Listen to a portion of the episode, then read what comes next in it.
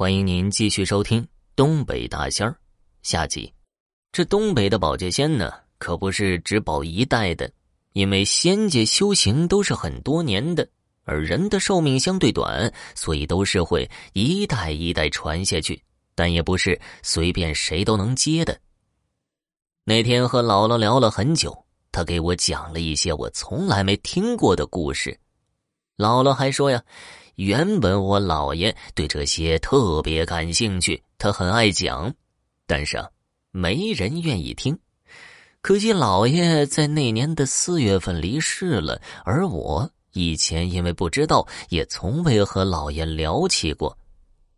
后来我跟我妈妈聊起这个话题，她也给我讲了一些她经历的故事，以及啊，十一家庭聚会的时候，我从大舅那里又听到一部分。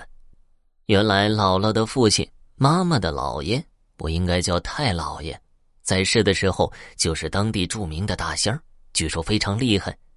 村里有人牛丢了，就会拿点小米或者白糖来找太姥爷，太姥爷一算，很快就能把牛给找回来。我问姥姥：“太姥爷帮人找东西啥的收钱吗？”姥姥说：“呀，从来不收，就象征性的一点小米或者白糖。”我估计那个年月，农村大都也不富裕，当大仙儿也不能什么都不收，毕竟给人看事儿不是自己的本事，是仙家或者是仙家托人办事儿要给过路费或者给好处的。姥姥说有一次，好像是为了干什么事儿，就见太老爷在帐子上跑得飞快，这是他亲眼所见。帐子呀，那玩意儿能站人吗？就是用木头夹的，就跟篱笆似的。可他就亲眼见着太老爷站在帐子上，还能跑得飞快。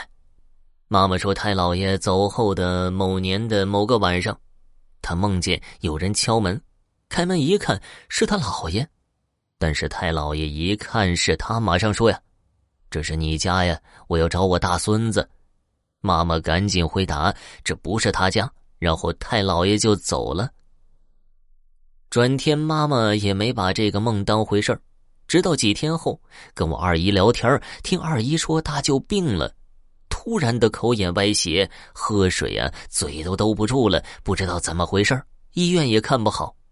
妈妈才想起梦见太老爷的事情，就让二姨转告大舅，赶紧给太老爷烧点纸。后来大舅按民俗烧了纸，脸上的毛病很快就好了。我听了顿觉得神奇呀。家庭聚会的时候，我提起去算命，说到家里人有人供狐仙的事儿，大舅也给我讲了一个故事。他说呀，他这个人是不信鬼神的，基本算是无神论者，但有些事情真的没办法说。曾经他做过一个梦，梦里啊有一帮人要收拾他，这个时候有个人过来说，这个人劝他们不要动他，他们家有两个顶仙的，你们惹不起。于是这帮人就走了，他也没什么事儿。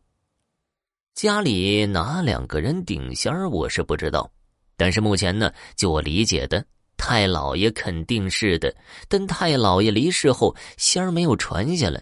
舅姥姥也是自称顶仙儿的，他的仙家由儿媳妇接了过去。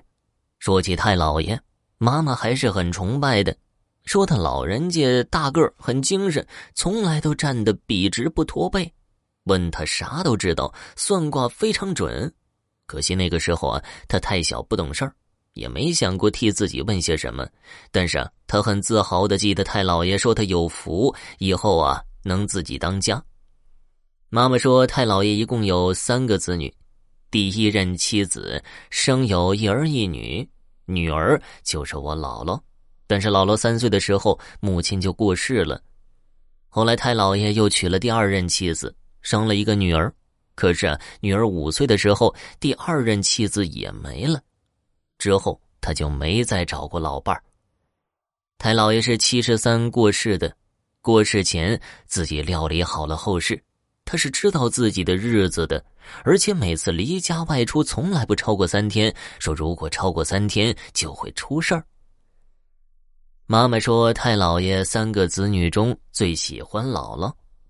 姥姥生病从来不去医院，每次生病单位同事给送回家，过几天他自己就会好了。即使姥姥，身体一直不大好，年轻的时候劳心劳力，得了严重的类风湿，但是晚年头脑听力都很好，就是眼神已经不太好了。今年年前，姥姥离世，享年九十岁。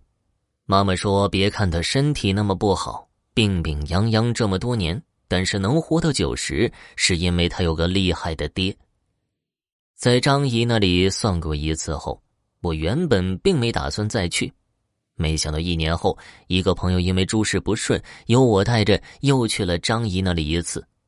这次去的时候，等的人比较多，我们在厨房排队。屋里边说话也听不清了，后来排到屋里，我就记得一个男孩子说奶奶已经过世了，他住在奶奶的房子里，晚上总感觉有人，导致他睡不好。